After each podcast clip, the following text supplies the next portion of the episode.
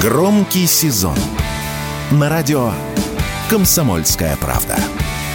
Громкие премьеры, громкие гости, громкие темы. Весь мир услышит Россию. Весь мир услышит радио «Комсомольская правда».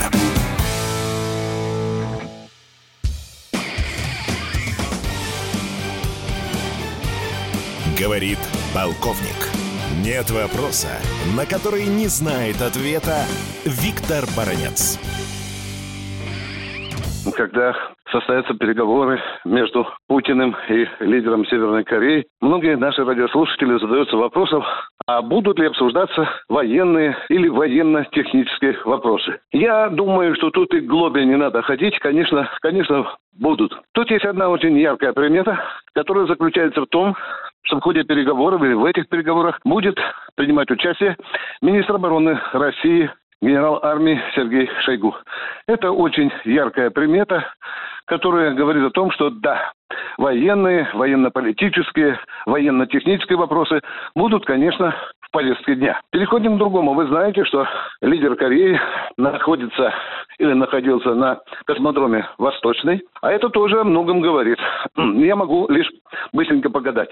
Я думаю, что здесь мы можем помочь Корее и запустить спутники в ее интересах, в интересах ее безопасности. Э, мы можем, возможно, подготовить э, северокорейского космонавта, ну и, возможно, некоторые другие системы помочь сделать северокорейцам, которые касаются военного космоса.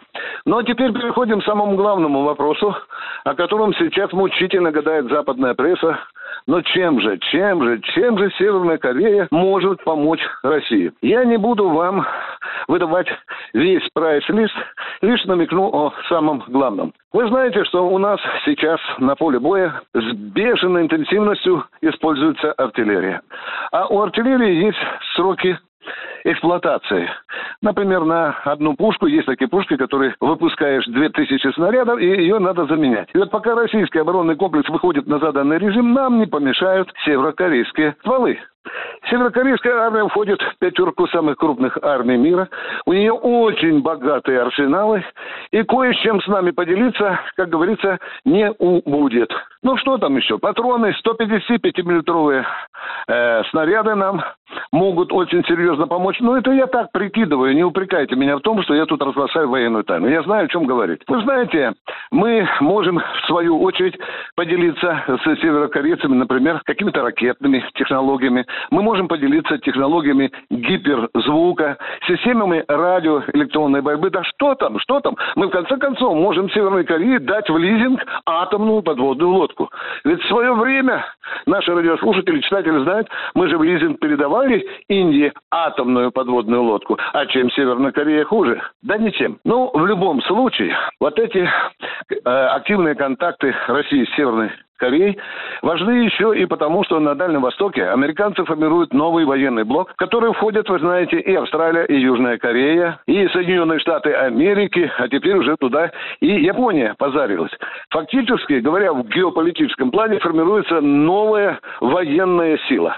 Она настораживает и Пекин, и Москву, и тем более Пхеньян. Так что, я думаю, формирование вот такого, скажем так, военного треугольника в лице Пекина, Москвы и Северной Кореи можно считать неким таким военно-политическим алаверды, ответкой на эту угрозу, которая сегодня формируется в Тихоокеанском регионе. Но в любом случае, то, что контакты между Москвой и Тиньяном обретают, скажем, новое дыхание, о том, что у нас может получиться очень полезный взаимное внимание бартер, многоточие, это все полезно. И в интересах Северной Кореи, и в интересах России. Виктор Баранец, Радио «Комсомольская правда», Москва. Говорит полковник. Нет вопроса, на который не знает ответа Виктор Баранец.